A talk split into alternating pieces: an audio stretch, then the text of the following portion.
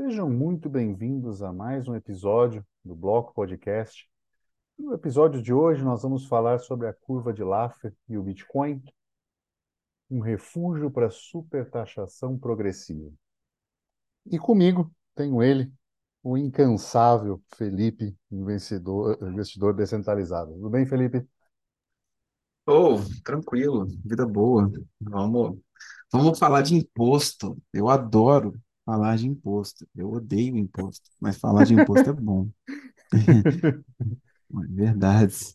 Pois é, esse, esse é um, mais um episódio nosso um, um pouco mais conceitual, né? E, e é algo que vem, né, do, essa curva de Laffer, na verdade, ela vem, ela é atribuída ao economista Arthur Laffer, né? E é uma ideia que, em algum ponto, né, você você tem uma taxação, então você taxa as pessoas. Quanto maior for a taxa, maior é a arrecadação, até um certo ponto, né? E depois disso, não adianta você taxar mais, porque as pessoas simplesmente uh, vão deixar de uh, utilizar o produto ou serviço, vão fazer outras coisas. E isso, uh, isso vem acontecendo em alguns pontos, né? Principalmente após o, o colapso do, do, sistema de Bretton Woods, que essa semana estamos comemorando aí 52 anos do calote oficial dos Estados Unidos. Temporariamente, obviamente, né? Tem que, ter que É, deixar isso claro, é, né? é me- medida temporária, como Temporária, fala. temporária. É igual o imposto de renda da, lá da, na época de Napoleão. Temporário, da, temporário. é temporário. É para tirar o Napoleão daqui, então é temporário. Isso. E esse conceito, né, é- é- é- isso veio crescendo principalmente após esse padrão de Bretton Woods, no final, por causa dessa impressão desenfreada de dinheiro, né? Então, é, é, e- isso evolui um pensamento até aquela máxima do, né, o, o governo se financia imprimindo dinheiro, né? Ele controla parte da inflação com impostos, né? Arrecadação. Já ouviu essa, essa frase, Felipe? Já, já ouvi. Já ouvi. Concorda? Ah, Eu, eu, eu tenho um pouco cara, É, eu tenho receio, ah, de falar que é só isso, porque se fosse, se, o- se o governo se mantivesse pura e unicamente com impressão de dinheiro, eu acho que a inflação ela seria muito mais descontrolada, ah, assim, digamos. Então, eu acho que é um pouco de tudo, né? Eu acho que é essa, essa batalha incessante por parte do governo em angariar mais fundos que já estão na economia visto que o governo não abre mão de receber um dinheirinho ali, o governo não abre mão de uma taxa, o governo não abre mão de um imposto, você não tem redução de imposto nunca, você não tem reajuste, por exemplo, a alíquota de imposto de renda. É, então, assim, você fala que o governo se financia pura e unicamente de impressão de dinheiro, eu acho que não faz tanto sentido. É, até porque também a gente vê, a- a- às vezes, diferentes gastos do, em diferentes governos, e você vê a, a, o M2 brasileiro, né, a emissão monetária, meio que é, steady, eu esqueci o nome da palavra em português, é, Estável? é isso, estável, desculpa, nossa, viajei aqui. É, é, ela, tipo assim, ela não tem muita nuance, sabe? Então, assim, ela não, não é muito volátil. Então, eu acho que não seria esse o caso. Pode ser uma parte? Talvez sim. Né? Às vezes, ah, o governo, olha, 15% do gasto que a gente vai ter é, é baseado em emissão de moeda. Tranquilo, eu acho que é viável. Mas, assim, tudo? Né, acho que não. É, não, não, não faz sentido, até porque tem coisa que ele já imprime direto como crédito, né? Então é, é crédito habitação. Então ele não está se financiando ali, né? Ele está É, jogando esse dinheiro na economia e arrecadando com impostos. Então eu, eu também con- eu concordo contigo, assim, para mim a maior parte, apesar da gente ter que discordar, mas essa parte tem que é. concordar. É isso que eu ia falar, não concorda comigo, não. não pode concordar não, né? Eu acho que a maior parte ainda é a a arrecadação, né? E, coincidentemente, né, Laffer eh, fala um pouco disso por ser justamente da, da escola do Reagan, né? Foi economista do Reagan e, para mim, é o, é o- é o governo mais vexatório da história. É, É, é o Estado sendo Estado, né? é, é na, na- na normal, né? Nada mudou e tudo mais. É, o, Mas, o interessante para os fãs é deixar claro que ele era republicano, né? credo, aí você vai arranjar confusão, hein? Mas é, né? Assim, É, tá certo. É, qual, qual que Não, é a, a- né, assim, tem os fanboys, né? Não, democratas são todos comunistas, mas o, ca- o cara que fez isso era republicano. Tudo bem que é- é- era insustentável, né? O Bretton Woods Sim, era, sim, sim, sim, sim. É, de fato. se ele não Falamos fizesse sobre isso, né? ia dar o calote mesmo, né? Assim, não ia ter dinheiro. Porque as É. pessoas, os bancos estavam resgatando o dinheiro. Então é, É, a gente falou sobre isso até, né? Que ah, por mais que a gente seja contra, né, o fim do Tratado de Bretton Woods, né, o fim do padrão ouro, entre aspas, se não fosse feito isso, certamente o dólar já teria morrido há muito mais tempo, né? como ah, todo o império que está caindo, né? Se você for ver, Sim. é, Roma foi mais ou menos no mesmo sentido, e aí inflaciona a moeda, e aí vai havendo este colapso é, ao longo das gerações, né? E agora, normalmente são 150 anos, né? É, de um império monetário até surgir outra moeda. Então a gente já está aí nos Estados Unidos a cento e, né, assim, foi, dá para É um dizer pouco mais de 110, eu acho, cento e que já tá dez rolando isso daí. É, assim, acho que É, acho que a gente vê isso, né, antes de morrer. Eu acho que vê. Se- Faz se- sentido se vermos. é.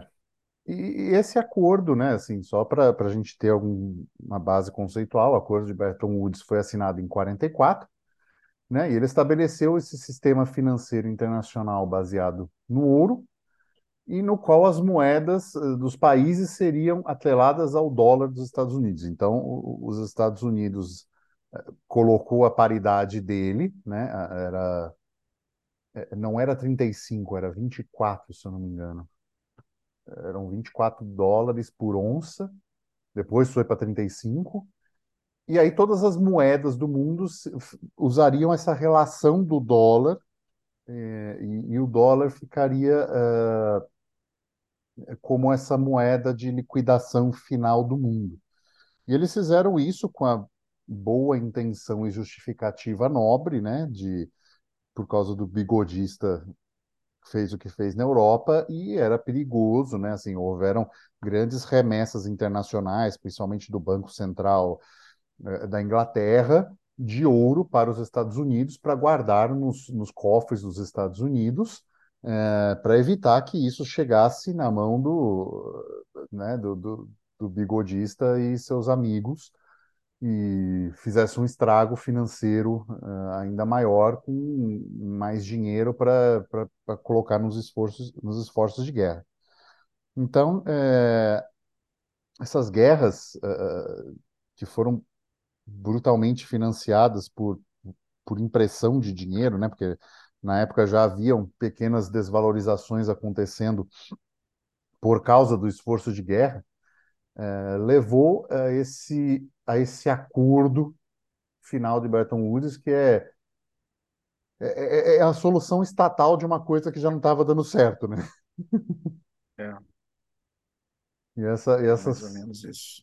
é, essa, essas soluções estatais entre estados, e, e isso, isso virou essa, essa implicação. E aí, eh, no final disso, aparece eh, Laffer falando desta, desta curva, e essa curva era basicamente, né, a gente falando, você tinha que taxar as pessoas, né, o Estado tem que taxar pessoas, só que chega num ponto onde isso eh, não, não é viável. Então, eh, suponhamos, você paga no Brasil a alíquota máxima de imposto de renda ainda é 27,5%, certo? Certo. Aqui em Portugal, é 49%. Puta que pariu, é sério isso? É sério, Ah, mentira! tô te falando, 49%. Nossa senhora! Aí você É, tem que, tipo assim, declarar imposto igual aqui? exato. É a mesma coisa. Ah, Só que aqui, é- é- só que aqui o máximo é, é- é, né, o último escalão, é o- eu acho que são 30 mil, a partir de 30 mil euros por ano. Eu, eu não sei, porque eu, eu tenho, eu tenho uma. Você pode fazer uma aplicação de residente não habitual, que é o que eu fiz, e por 10 anos meu máximo de imposto de renda é 20%. Então, não, é, mas é um 10 incentivo enorme, um incentivo muito grande pra gente fazer aquele negocinho que não pode falar, né, cara? elisão fiscal. E Ah, elisão aí, fiscal pode falar, é muito é, bom. E aí é o seguinte. O que que acontece? Você deu risada, obviamente você já percebeu que isso extrapola em muito a curva de Laffer, né? Ou Uhum, seja, não vale a pena as pessoas, né? Assim, tem pessoas que eh, são vários escalões, igual no Brasil. A pessoa é promovida, ela é promovida, ganha mais, recebe um aumento, ela passa de escalão. No final da brincadeira, ela ganha menos, uhum. Né? Então, é, é, Igual aqui. tem, né? Exatamente igual no Brasil. Ah, aí o que que acontece? 50, 27,5% no Brasil ainda é, para algumas pessoas físicas, CLT, com uma série de coisas, ainda é algo que a pessoa paga, né? Não gosta, mas paga. É, Aqui, 7,5. aqui passa a ser impagável, porque você não vai virar sócio. Aí você tem, aí você tem a elisão fiscal, e a elisão fiscal muitas vezes vem, eh, na maior parte dos casos, vem você fazendo empresa. Então você tem eh, uma, um país onde você tem um alto número de empresas. Por quê? Quem diria? Porque a curva de Laffer já extrapolou, ou seja, ela tributa tanto que já não vale mais a pena você ser um trabalhador comum, você passa a ter uma empresa, e aí você consegue ter uma série de deduções de impostos, né? Você, é, você não paga a IVA de, um, de uma série de produtos que você, dependendo do seu ramo de atuação. E, e aí você tem, né, o imposto máximo de uma empresa, que é padrão para todo mundo, é 20% em cima do lucro. Então, é, é, esse é um exemplo de uma curva de Laffer, onde você já não consegue mais tributar a pessoa física de uma maneira e você cria o que, né, no Brasil chama de pejotiza- pejotização, né? Que é Sim. a pessoa fazer uma empresa, né? É, só que aqui você não tem lei trabalhista, né? Você tem contratos de trabalho muito mais é, tranquilos na pessoa. Mas esse é um exemplo de uma curva de Laffer quando ela passa ah, do, do que é, é- é tributado ah, na pessoa. De acordo com a curva de Laffer, eu acho que a partir de trinta trinta e dois, trinta e cinco, trinta e alguma coisa por cento, ah, você já começa a cair a, Olha, a sinceramente, arrecadação, né? quando, quando eu fui fazer esse texto, eu não encontrei exatamente o valor. Na vou, eu verdade, vou achar e vou te mandar. é, se achar, por favor, me manda, mas assim, é, eu creio que é mais ou menos em torno disso, né?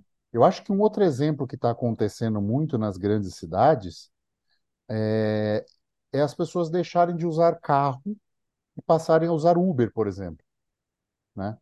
É, é- é mais Você acha que isso tem a barato. ver com imposto? Cara, não só imposto, mas multa. A indústria da multa. O cara tira a Hum, habilitação. Aí qualquer coisinha é multa. Ele tem que pagar a multa. Aí ele tem que pagar licenciamento. Aí ele tem que pagar PVA. Aí, Seguro, né? Porque assim, grande cidade brasileira é impossível não ter seguro.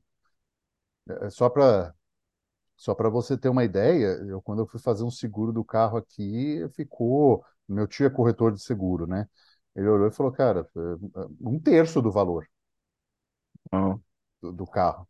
E detalhe, meu seguro contra terceiros é 50 milhões de euros. que isso, cara? É, é dá para dá para brincar de torre gêmeas, entendeu? Da... Então, assim, você pode botar Que um prédio abaixo. É, é que tem uma franquia de 4%, mas você pode, né? Você, você- Mesmo você causar uma coisa grande, é óbvio que se você vai ter essa, essa parte que você vai ter que pagar, mas em última instância, o cara recebe 96%. Então, assim, é, é, é bastante coisa, né? Então é, isso incentiva a pessoa a dirigir. Aí você vai, gasolina subindo, né? Tributação em cima de, de combustível. A pessoa acaba terceirizando isso para outro, né? É, é mais barato. Minha esposa, quando esteve no Brasil, ela, ela andava só de Uber. Não, Uber é, é bom pra caralho isso. Ela Dá pra você gastou, desembolar. foi assim, de do- 2018 até quando a gente saiu 2022, foram quatro anos, ela gastou, se eu não me engano, 38 mil reais de Uber. Que isso? A gente fez as contas, se tivesse pego um carro zero, seguro, tudo, tinha dado mais de 50. É, se você botar na ponta do lápis, né? É, é claro que tem um pessoal que vai criticar, né? Sempre tem quem critica, não tem jeito. Mas se você for botar na ponta do lápis e avaliar de um ponto de vista puramente lógico e financeiro, vale muito mais a pena fazer isso.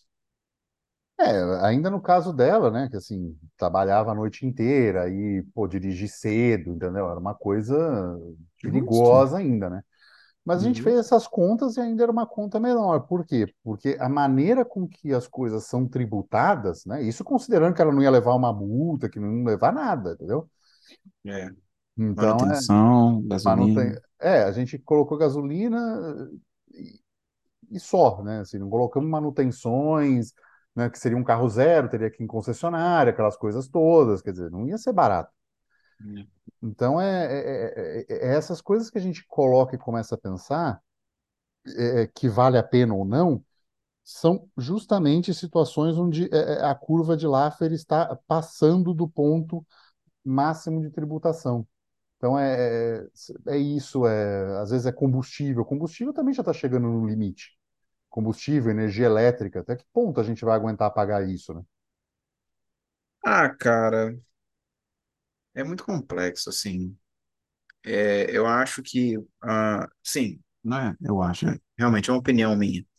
Mas se você for avaliar, eu acho que as pessoas de determinada, ah, determinado país, né? Elas têm uma propensão a pagar mais ou menos impostos, né? Então é como se a curva de Laffer para cada nação fosse um pouco diferente. Sim, É, essa- isso é a minha perspectiva, tá? Isso não é, concordo, não é, concordo. Eu vou te dizer, né? eu vou te dizer um exemplo que eu vi hoje. É, Hoje, assim, já conheço de outras, outras pessoas, mas alemão aguenta pagar muito mais imposto.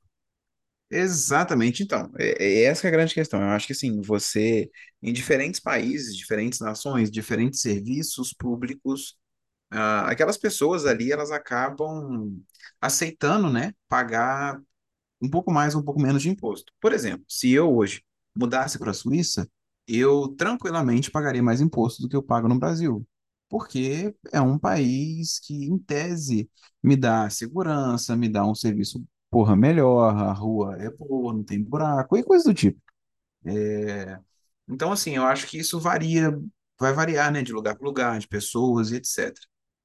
Mas um, um, um paralelo, né, um adendo que eu gosto de fazer em relação a imposto, né? E, consequentemente, essa relação com a curva de Laffer, ou seja, o quanto de é, arrecadação, né? Quanto de imposto ainda ah, o governo consegue realmente ter essa, esse retorno e tal, antes do pessoal começar a sonegar, etc. É, é o fato de que, assim, você tem que olhar a porcentagem de imposto que você paga como a porcentagem de escravidão na qual você vive. Essa que é a relação básica. Porque o Boa, imposto, como o nome já é, boa, boa. convenhamos, é, é isso, né? Tipo assim, você, a questão é, não é você é escravo ou não. A questão é o quantos por cento você é escravo. É essa que é a colocação. Então, assim, o imposto, ele, pelo nome, ele já diz, ele é imposto. Você é obrigado a pagar, você é forçado a pagar aquilo. E você, se você for avaliar, quem paga zero imposto é a pessoa que tem todos os frutos do trabalho dela para ela. Então, ela é livre nesse ponto. Se ela trabalhar muito e ganhar muito, beleza. Se ela trabalhar pouco e ganhar pouco, tranquilo. Mas, pagando zero imposto, você tem. 100% do seu dinheiro para você, para si próprio, para você decidir fazer o que você bem quiser com esse dinheiro. À medida que você vai subindo, né? E você entra no imposto da pessoa física, né? O 27,5% aqui no Brasil, e aí você vai andando um pouco mais para frente, países, alguns países da Europa, como por exemplo a Alemanha, e mais essa galera aí que paga, porra, 70% de imposto, o que que você tem? Você tem 70% de imposto, ou seja, 70% do seu dinheiro não é seu. O que você tem, na verdade, é 30%. Então, de tudo que você fez, Você tá sentado? apenas eu tô sentado. Tá. Hoje um cara falou no grupo do Nerd Miner, na Alemanha o cara paga 50 centavos de euro quilowatt-hora. Você tem noção? Ah, não, não tem. Cara, se eu, se eu pagasse tudo isso, eu tinha uma ogiva nuclear na minha casa. Ou eu tava gerando energia, ou eu tava atacando o Estado de volta, porque...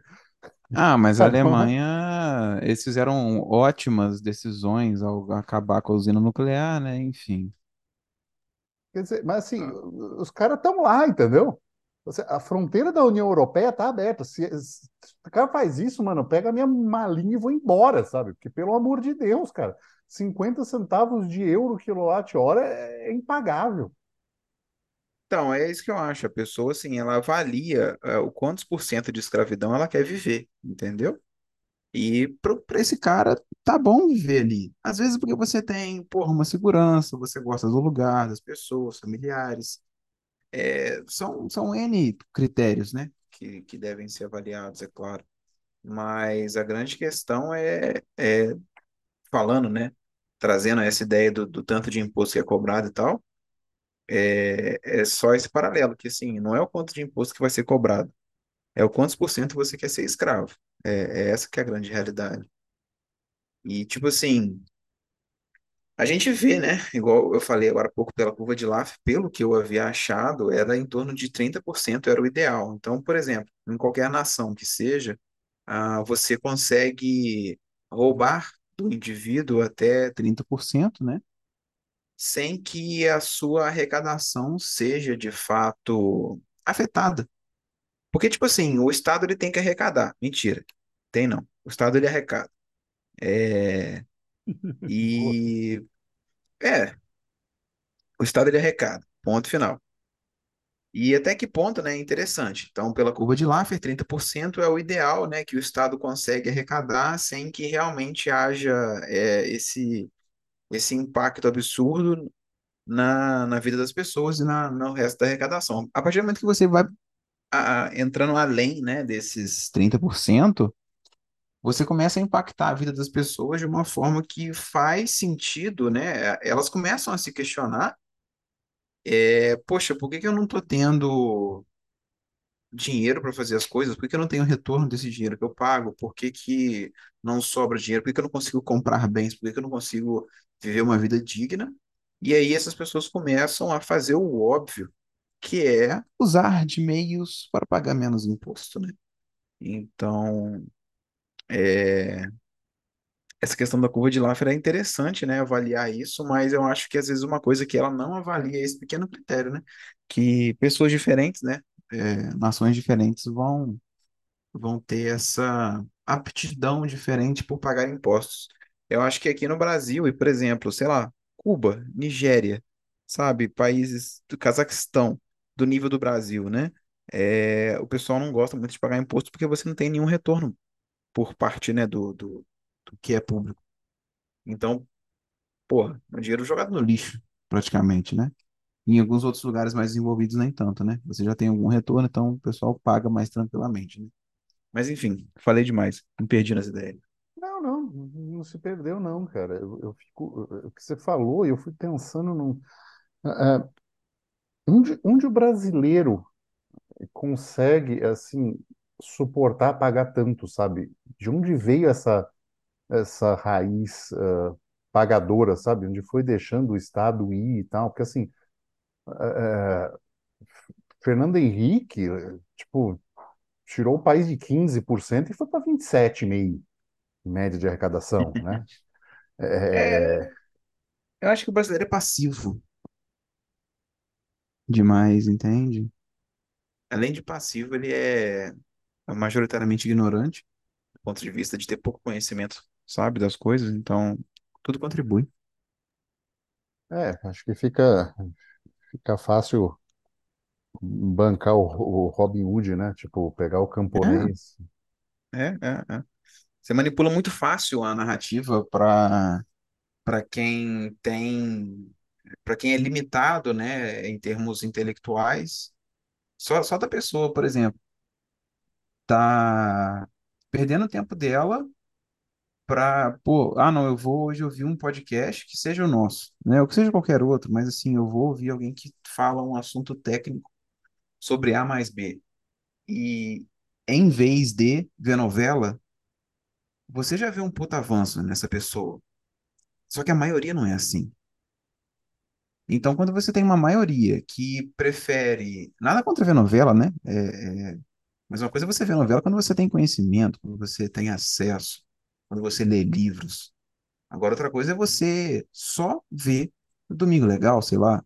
Não, mentira, o Gugu já morreu, né? É, Ou qualquer outra coisa, assim, não, não É, sei. Eu, não- eu não sei, porque eu não vejo televisão. é, é, também não.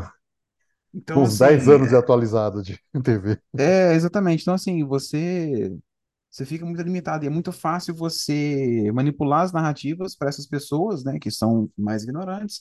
E, enfim, isso chega na grande questão de você ter essa super, su- é, super taxação dessas pessoas e que pagam sem reclamar, ou que muitas vezes nem sabem o quanto elas de fato pagam. Eu acho que é é a grande realidade aqui do Brasil e a grande discussão com o que virá, né, na reforma da, Previ- da a reforma tributária nossa aqui e tudo mais, entendeu? Ninguém sabe quanto que paga É. de imposto no final. Sa- Sabe que é muito, mas não sabe o quanto, né? É, é. Ninguém sabe o quão muito, se é 60%, se é 80%, entendeu? né? É, e, e isso eh, chega, sabe? Eu, eu vejo, por exemplo, aqui em Portugal, eu, eu vejo a- as pessoas pagam passivamente também, é, é- é muito parecido, mas eu vejo uma coisa do tipo. A, a elisão aqui, ela acontece em outras maneiras, sabe? É, é, você Hum, tá, você tá próximo de muitos países, então você compra de um país X, você compra do outro, sabe? É, é, o correio aqui é praticamente tudo de boa, então você tem uma. A coisa passa mais desapercebida, por assim dizer, né? Você tem produtos com isenção de IVA, então você sabe quanto é, você sabe a alíquota de cada produto. É, então, é, aqui é um IVA super caro, 23%, né? É, é imposto no, no consumo. Então, imagina o sujeito já paga, o, o, o cara padrão, ele já paga 49% de imposto de renda, ou seja, o sócio dele é o governo, né? E é, é, é, ele fica com a maioria só de, de voto, né? 51% que ele ganha. Aí ele vai comprar um produto e tem 23% de IVA em cima, ou seja, de imposto de valor agregado de 23%. Aí, dos 51 que já tem 23, quer dizer, isso já pega, a gente já está falando em 60, 70%, né? Jesus. 70% do, do, do que poderia ser. E, e fora os, os outros, né, cara? Puta, residência, é imposto pra caramba. Tem umas coisas bizarras, assim, que, é, por exemplo, você tem certos impostos, eh, tem um, um imposto que você paga que chama imposto de selo na sua casa. E quando você compra uma casa, antigamente lá no cartório tinha aquele selo que os caras botavam lá no carimbo, todo especial. Aí vem uma norma da União Europeia falando assim, ó, não pode ter esse imposto de selo mais. Aí Portugal mantém. Aí quanto é a multa? Ah, a multa, sei lá, 10 milhões por ano. Quanto a gente arrecada com esse selo? Ah, 30. Ah, então deixa. A gente paga a multa. Nossa. Aí arrecada quem? Arrecada Portugal e repassam esse dinheiro para a União Europeia, né? Para o Parlamento Europeu. Ou seja, são dois te roubando, não é mais um. É, é muito complicado. E aí as Nossa. pessoas vêm e reclamam que não tem moradia. Ah, vá, é mesmo.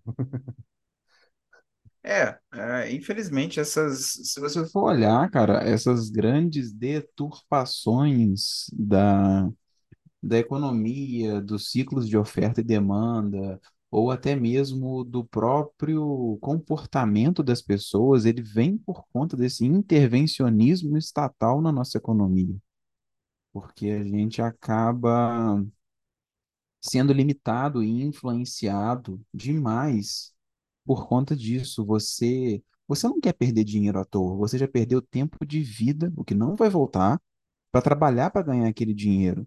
E aí você é, que é vive num país onde você é 30% ou 50% escravo, que seja, você não quer ser isso tudo escravo, porque o seu tempo foi deixado lá atrás. Então, assim, as pessoas acabam repensando exatamente isso. A aquisição de uma casa, é, a aquisição de um carro, um carro melhor ou um carro pior, um carro zero um carro usado, e um bem que seja, aqui no Brasil, né, a gente vê isso, o Brasil é o país que tem o iPhone mais caro do mundo, é, então você, além de ser, sei lá, 30% escravo, você ainda vai morrer em 50% do seu tempo que você trabalhou para adquirir esse telefone, sendo que esse 50% é tudo para o Estado, é tudo para o senhor de engenho que te escraviza.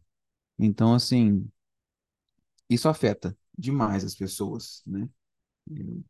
É óbvio, é óbvio que daí surge, né?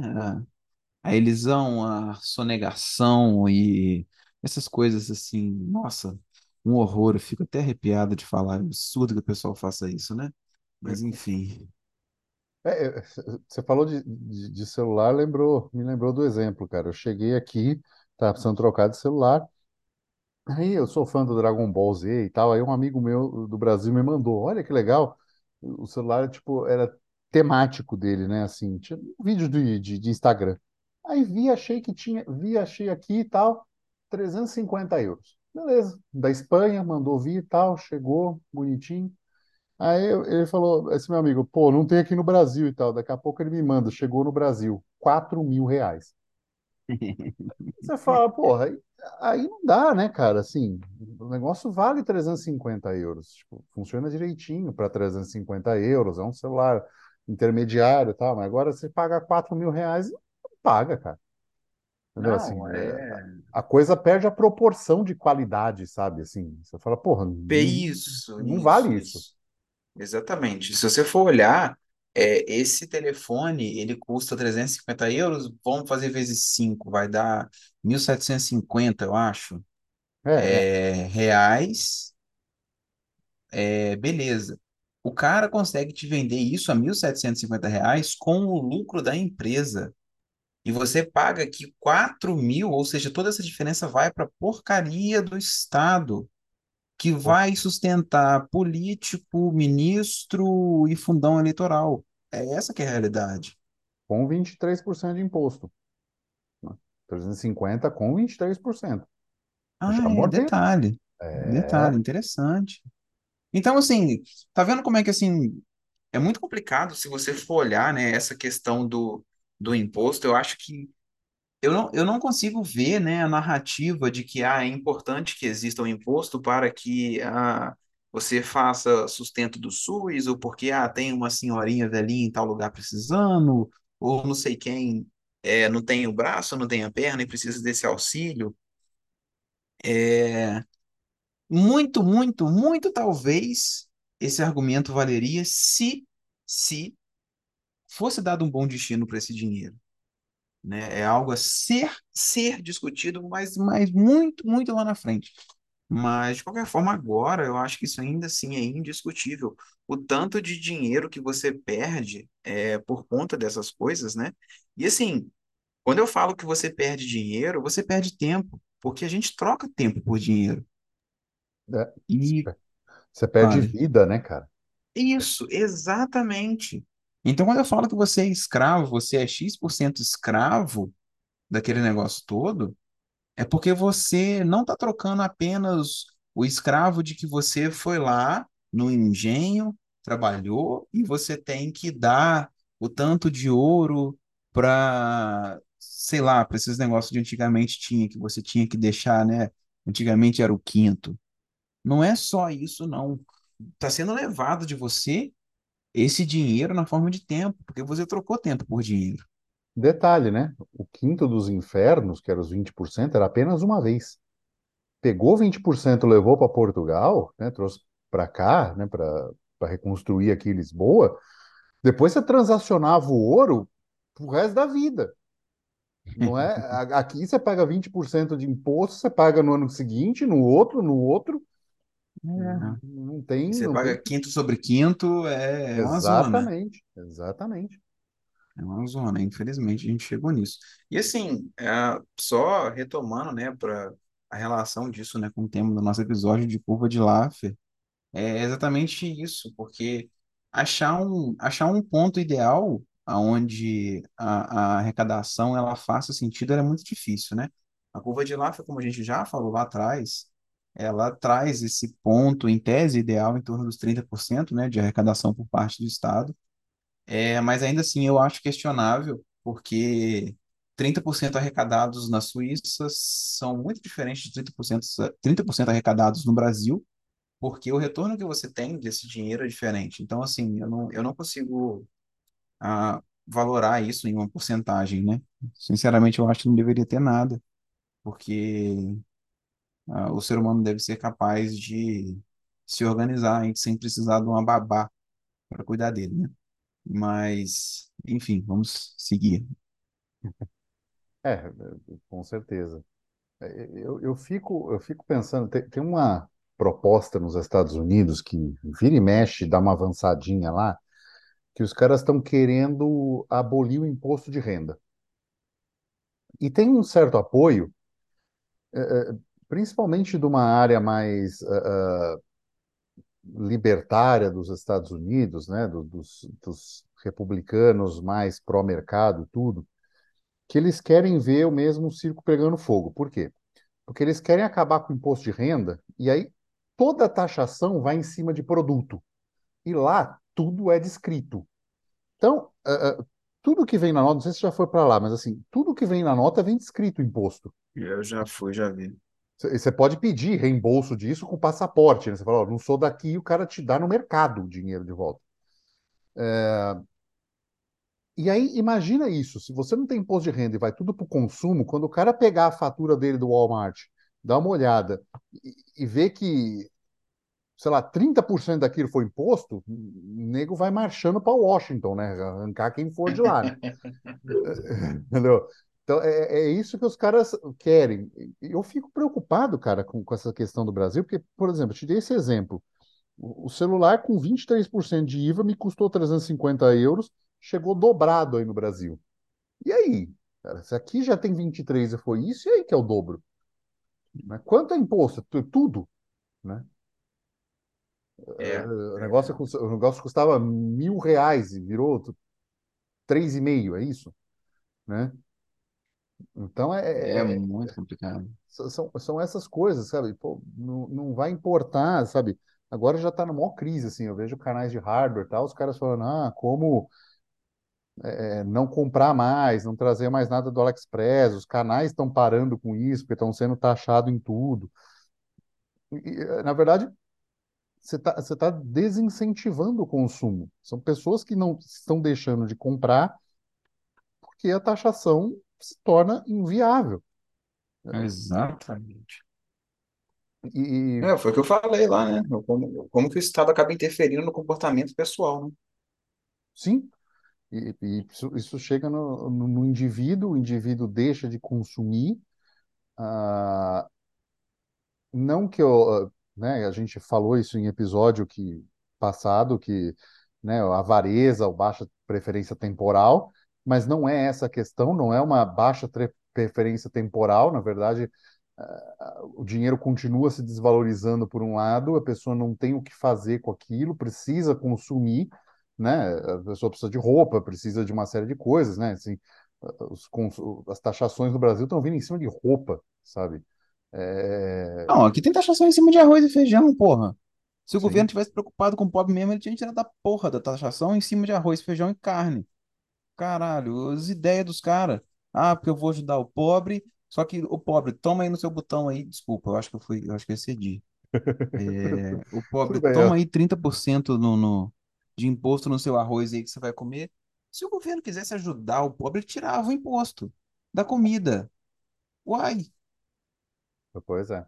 E aqui, aqui só para, né, te deixar ainda mais feliz, aqui fizeram exatamente isso. Tiraram é, o IVA de um monte de coisas, arroz. É, aí, aí entra naquela coisa, né, é, é, que eles não julgam, aí entra na, eles vão julgar o que é saudável ou não para você. Então eles tiram do arroz, mas não tiram do açúcar, entendeu? Porque açúcar faz mal. Ah, porque, afinal de contas, é o Estado que paga saúde também, parte da saúde. Então, você entendeu? É, é, Fica, Uhum. fica esse vínculo perverso, né? Então, aí ele acha no direito de escolher o que, que é o que, que não é, né? Mas tiraram de muitos produtos, azeite, eh, arroz.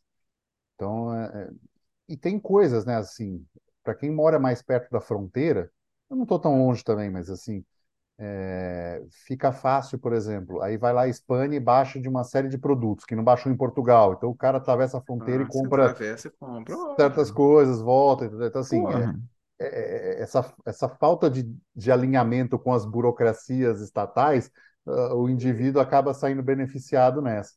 Então, às vezes, É, o combustível está mais barato lá, a galera vai lá e compra, entendeu? Então, é.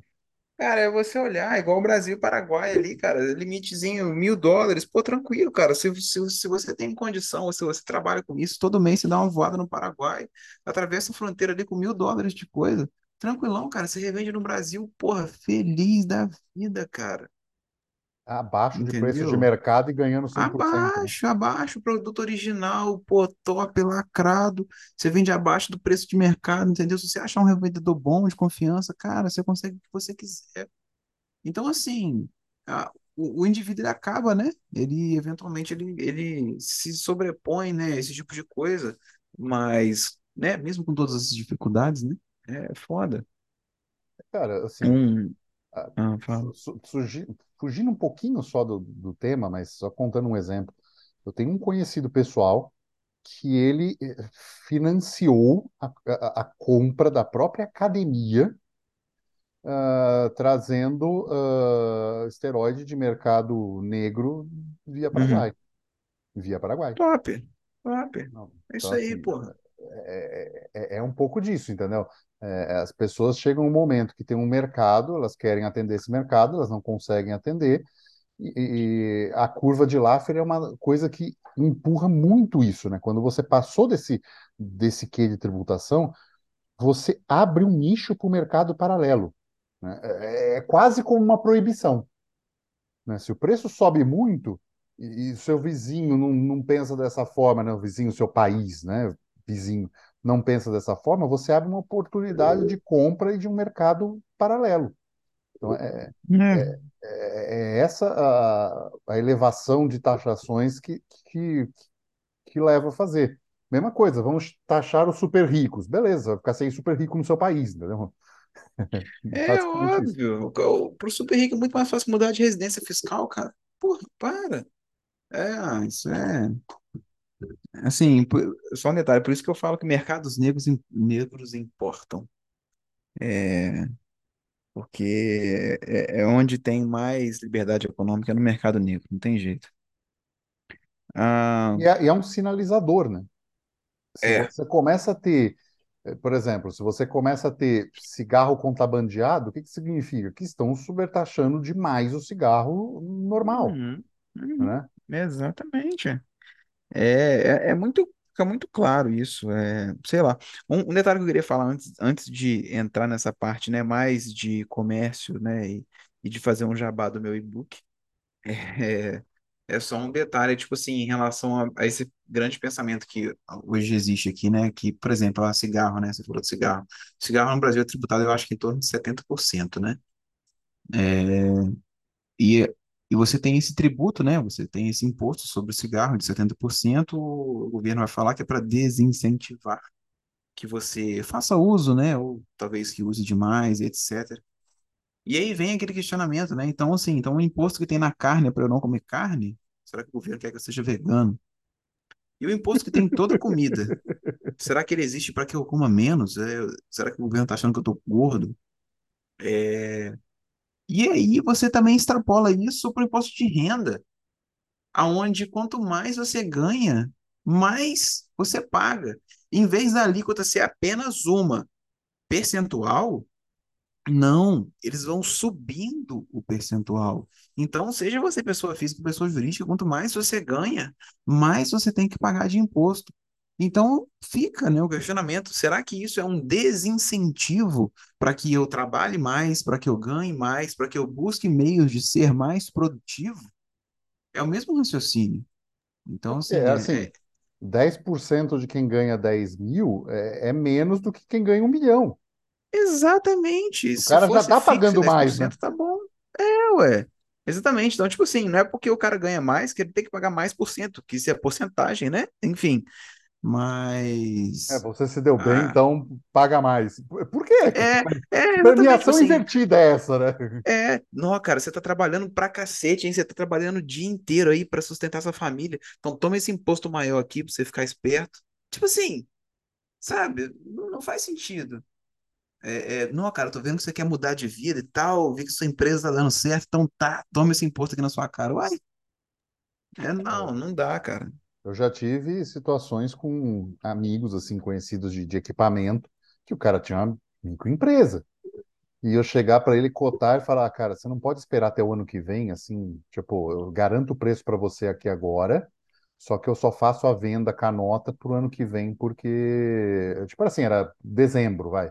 Porque eu só, porque senão eu vou estourar o que o meu limite aqui e vou ter que pagar É, o mais imposto. faturamento do ano, é.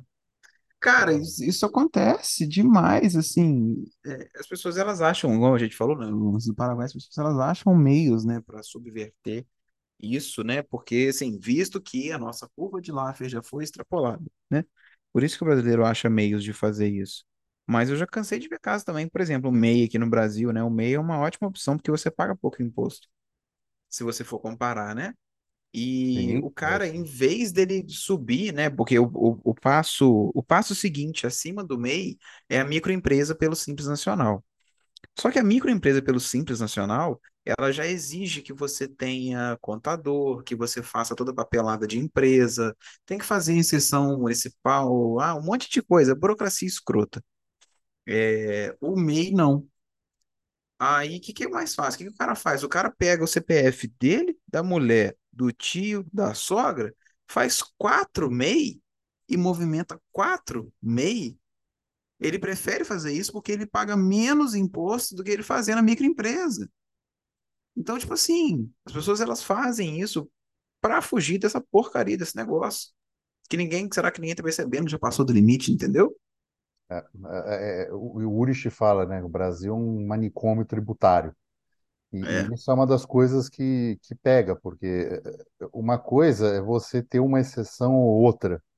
Outra coisa é você ter tanta regra que obriga as pessoas a ficar explorando essas brechinhas, né? Porque uma coisa é você estar aqui e falar assim, não, qualquer empresa aqui paga 20% de imposto. Beleza, então você abre a empresa, ah, porque a carga tributária da pessoa física é muito cara. Beleza, mas você já sabe isso.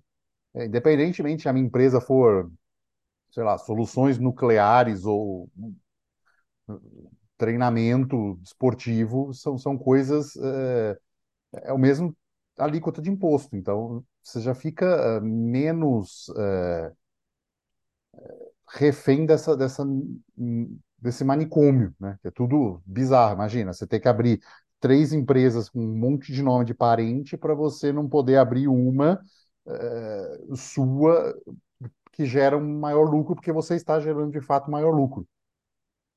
Porque o faturamento ele vai impactar no quanto você vai pagar de imposto. Pronto. E outra, assim, eu, eu conversando uma vez com o contador, ele falou isso comigo, tipo assim, dependendo do caso da empresa, você não sabe quanto você vai pagar de imposto.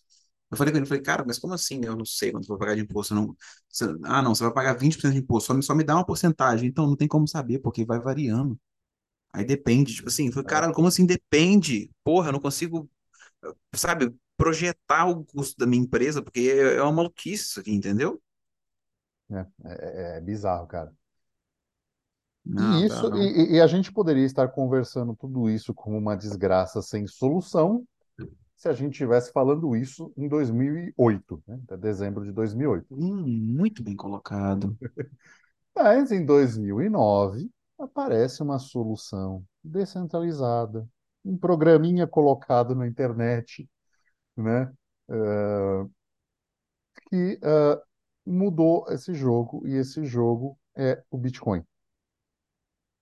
E uh, eu acho que aí entra a, a, a, grande briga, né, cara? Chega uma hora que. Porque, em última instância, né, por mais que o mercado seja negro, por mais que o mercado seja tudo, ele depende de uma transação financeira no final, né? Então, Uhum. eh, você entra em outros problemas, né? Que é a, a, a ocultação desse dinheiro, né? Porque passa a ser um problema você ter esse dinheiro em casa né? Assim, quem, quem viveu o Brasil da inflação lembra dos doleiros, né? Então, assim, os caras, as pessoas compravam e vendiam dólar, era uma profissão, né? É profissão do mercado negro, não reconhecida, mas que as pessoas ganhavam muito dinheiro. Então, assim, é... Existe até hoje, não? Existe, existe até hoje para um grupo menor de pessoas, né? Na, na, na época da, da mega inflação, né? Da, a coisa era mais aberta, tipo, mãe do amigo meu era, entendeu? Então, assim, é, e aí, o que, que os caras faziam com esse dinheiro? Então, ia lá, comprava uma casa toda ferrada, ia reformando, entendeu? É, você tinha que fazer essas coisas para ir é, é, ocultando, e, só que você tinha que pagar tudo a dinheiro, né, em espécie, então você tinha que ter dólar em casa, isso era um risco de segurança, e o Bitcoin meio que resolve isso, né? Então, uh, você, você mesmo com o pseudo-anonimato, né? É, você tem essa resolução de poder fazer um acordo entre duas pessoas, fazer uma transação on-chain, e isso está registrado e ponto final, e ninguém tem nada a ver com isso. Né? Eu acho que essa esse game change não, não tinha na história, né, cara? Não, não tinha. É, não, esse, esse assim, eu acho que é o ponto principal. Eu vou ter que falar meus negócios, foi mal. Mas Fica à vontade. é, eu acho que isso é o mais importante, né? Porque o, o que eu faço, né, de, o que eu faço de conteúdo, ele visa, no fim das contas, você conseguir diminuir a influência estatal sobre você como indivíduo, principalmente no ponto financeiro, né? Que é onde o Bitcoin e o Monero, em algumas vezes, vai te atender, né? Ah, para esse quesito, né, para o quesito de você depender menos do Estado e principalmente ter privacidade, transacionar é, em criptomoedas, etc., que é o que vai te dar essa, essa liberdade, eu tenho o método PAC, meu curso de privacidade, tá em todos os links meus, no meu Linktree, no Instagram, no Twitter, tá em todo lugar. É, e, e um outro grande detalhe que a gente vai eventualmente entrar aqui, que é não só você conseguir transacionar dessa forma totalmente livre, né, descentralizada, etc., que vai permitir com que você esteja alheio, né, a essa movimentação financeira a qual incide a cobrança de imposto, né, a gente quer ficar longe disso.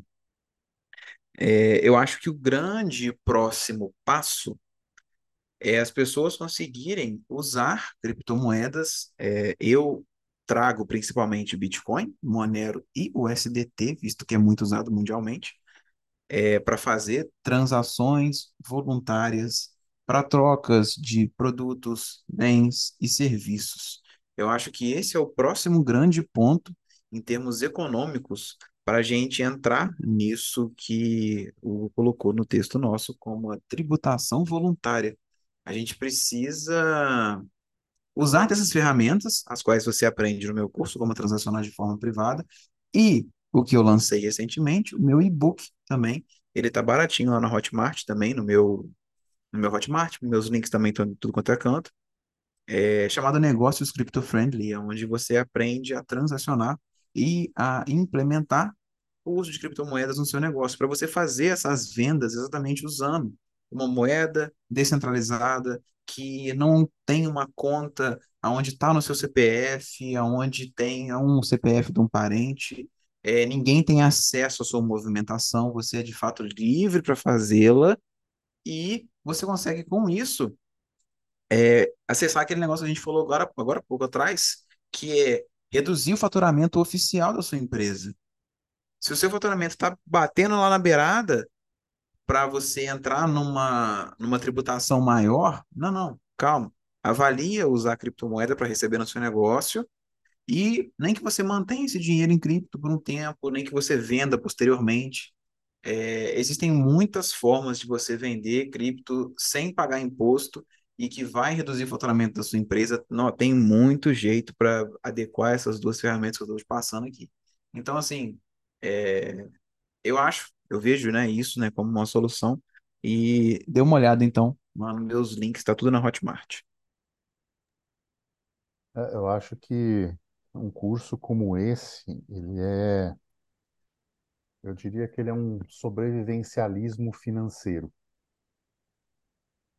É, né? Assim, o que, o que se vê principalmente no Brasil é uma violência sem limites aumentando dos dois lados, seja a correto. estatal, seja a do crime. Você vê isso aumentando. E, e- e o teu imposto está financiando isso. Em última instância, o teu imposto está financiando isso. Então, Você que é, não escolhe, né, formas de fazer uma elisão. é, então assim, é, é importante escolher formas de pagar menos imposto, de formas legais, com elisão, com tudo, né? O teu método explica isso, ah, muito bem. E você sair um pouco e você diminuir essa, essa, este poder de violência, né? Então, eu- o, o Bitcoin, no- o conceito geral dele, né, é- fala-se, né, desse opt-out, né, é optar sair, né? É, é, você opta sair desse sistema, fazer transações voluntárias, não é? É, eu estou tentando trazer para cá, assim, para o pessoal que que vende coisas na feira, porque assim, o pessoal já produz.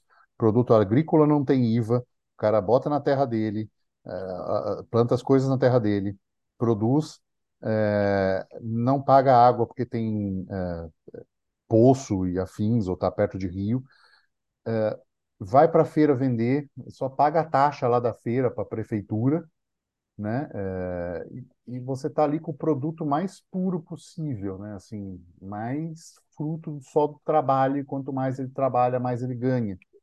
Então é, é, é esse tipo de pessoa que eu estou tentando. É lógico, as pessoas aqui são mais velhas e tal, é mais difícil no Bitcoin, mas às vezes você levar em dinheiro espécie, vai lá e paga a pessoa.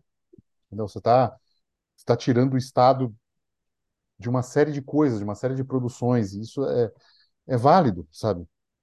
está ajudando diretamente quem está produzindo. Então, se o cara ganhar mais, é, é mérito, é fruto do trabalho dele, sabe? É, exatamente. Você tem que ver que você está auxiliando a pessoa a, a não ser roubada. O que você está fazendo ao usar a, a criptomoeda que seja Bitcoin, Monero, o USDT, como eu falei, né? Para você transacionar, você está dando o tempo da pessoa de volta para ela. O tempo o qual ela gastou para trabalhar para receber aquele dinheiro. Antes isso ia para o Estado, parte, né? Agora não, você está dando de volta para essa pessoa essa liberdade de transacionar e o tempo que de fato é dela. Essa que é a grande questão que nem todo mundo vê. Né? Você está tá alinhando corretamente o tempo. Você está devolvendo o tempo de quem é tempo, você está valorizando o tempo de quem gastou mais tempo produzindo aquilo de forma útil, né? E, e é isso que é, é- é- coloca uma sociedade num, creio eu, num outro patamar, né? De, de respeito com o outro, né? Sim, eu acho que, né, considerando é, o nosso, a gente está chegando ao final, se a gente for olhar aquilo que a gente falou mais lá na frente, né, de que você, né, trabalha e entrega esse esse tempo seu que foi trabalhado para para pagar imposto e que isso afeta, né, como as pessoas se comportam, você, ao começar a mudar a sociedade, ao começar a fazer uso dessas ferramentas aqui que a gente está propondo, ensinando todo dia, seja no gratuito, seja no pago, tá, gente? Quem seguir a gente vê isso na postagem do Twitter. Você, quando você começa a fazer uso disso, você começa a fazer uma pequena mudança na sociedade, e da mesma forma que o Estado consegue afetar o seu comportamento para que você faça decisões diferentes, isso vai mudar também no futuro, porque você já não vai ter a incidência dessa multa, desse pedágio para você comprar, para você produzir, para você vender. Então, assim, o comportamento das pessoas vai mudar quando isso vier. É, a gente nem sabe para onde a coisa vai, né, cara? Assim, o que que vai ser mais eh, demandado? Porque eh, tá tão distorcido, né? Imposto distorce tantos incentivos que a gente não sabe se, tipo, pô, vai ter um boom de demanda de chips, né? Então, assim, todo mundo vai querer um monte de celular, ou, ou, ou não, ou isso vai ser momentâneo, vai estabilizar e as pessoas vão ver, não, olha, não faz sentido eu ficar aqui nessa mídia social, sendo que eu posso produzir mais coisa aqui e ganhar mais dinheiro nisso aqui. A gente não sabe, né? Uhum, É- é- Essa distorção a gente não, não tem ideia de, de onde ela alcança, né? Talvez a sociedade mude e essa, e essa opção Bitcoin, é, isso, isso é uma das coisas que Bitcoin tem potencial para resolver, sabe? De, de, de resolver essa questão de transação livre, consequentemente, indivíduos mais livres, consequentemente, incentivos livres de consumo, né? É, lógico que sim, a gente está falando um pouco mais para frente, mas é, tem esse potencial para isso. E tem, totalmente. acho que a gente falou bem do assunto. Tem a notícia da semana? Aqui, cara, peraí. Ah, também Livecoins. Homem é preso após comprar criptomoedas na China. Ah, aqui conta um recente caso de um indivíduo que, pelo que eu li, parece que ele fez até um P2P, né? Ele recebeu na conta dele algum dinheiro, ah, mandou para uma corretora, comprou em, comprou em cripto, ficou com a graninha para ele, eh, encaminhou a cripto para frente, né? E ele foi preso, né? E aí na notícia traz ah, com clareza quantas transferências ele fez, o banco que ele usou, ah, e para onde que ele mandou, e aquela coisa toda, e que na China é proibido você comprar criptomoedas, enfim. É, alguns detalhes, né?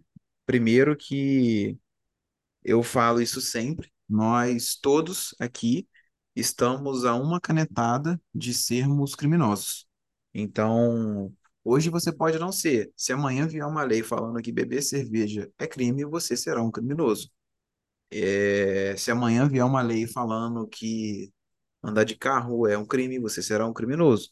E isso vale para tudo. Então, pode ser também que as criptomoedas eventualmente sejam banidas também de ser compradas no Brasil. Acho pouco provável mas é uma possibilidade.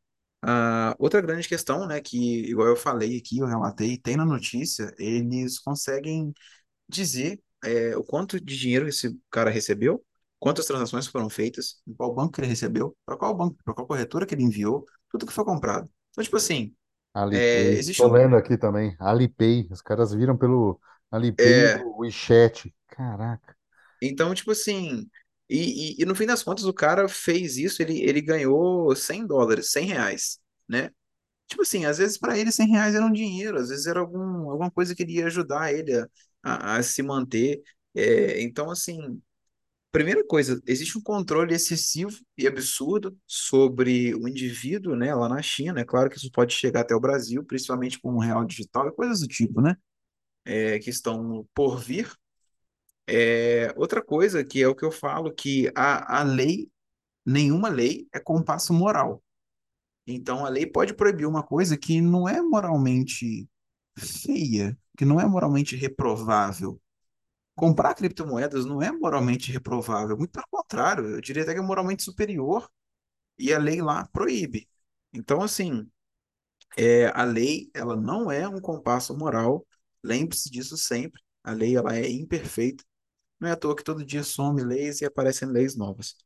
Então, assim, é, É só para deixar claro, né, o tanto de controle que existe é, e a gente tenta propor, né, conhecimento para que todo mundo consiga se livrar disso. É, se você acha que lei não é, é, é, é moralmente, tem alguma moralidade, dá um zoom out e olha que 250 anos É, atrás era o que não tinha nada falando sobre escravidão no Brasil. é, exatamente. É, é só dar um zoom out na história e ver o que, que era permitido, o que, que não era. É, então é, é, a gente a lei tem um atraso muito grande em relação à moral de uma sociedade, né? Até porque principalmente o positivismo, né? Então, se a gente tentar um, pensar de uma forma mais naturalista dos direitos naturais de vida, propriedade e liberdade, e o princípio de não agressão, a gente vai estar melhor em muitos aspectos da sociedade. Mas, cara, eu, eu não tenho nem muito palavras para dizer o que, que é isso aqui, senão é, o, o ápice da repressão estatal e do controle estatal sobre o indivíduo, sabe? É, e é assustador que isso já esteja nesse tamanho, né? Lógico que na China, ah, mas China é mais, é, é mais, mas entenda que em termos comerciais ela é muito mais tranquila que o Brasil, né? Então Uhum. eu, eu- eu converso com um fabricante chinês, por causa que agora do negócio do, do Nerdmine, e a gente fala abertamente, olha, como eu posso fazer esse negócio chegar no Brasil sem pagar tudo isso de imposto? A gente fica pensando em rotas. Então, assim, os caras têm muito mais liberdade comercial do que o Brasil. Então, é, se você pensa que a China é ruim em termos de indivíduo, sim, pior que o Brasil, neste momento. Mas em termos comerciais, ela é muito melhor. Então, se a gente está. Olhar o Brasil não é estar olhando muito melhor que a China, não. né? É verdade. E assim, se você colocar isso numa régua de tempo, né, de, porra, 30 anos para trás, 30 anos para frente, é, você avalia não só a China, o que que ela foi, o que ela pode ser, o Brasil, o que que ele é, o que ele pode eventualmente virar, a Venezuela, a Argentina, etc. Entendeu? Tem que, tem que avaliar isso. Com certeza. Acho que com, com esse pensamento dá para a gente terminar esse episódio, né? E se você chegou até aqui, gostou, não deixe de deixar umas eh, cinco estrelinhas no episódio, que ajuda a gente, ajuda na divulgação. Eh, se gostou e quer mandar uns satoshinhos, mande para quinteiro@zebedi.gg. E se gostou, eh, e ainda quiser dar esses satoshinhos no nosso aplicativo favorito Fontaine, é só dar diretamente no, para o podcast e também está ganhando satoshinhos para no- nos ouvir. Então ficamos por aqui. Este foi mais um episódio do Bloco Podcast e tchau.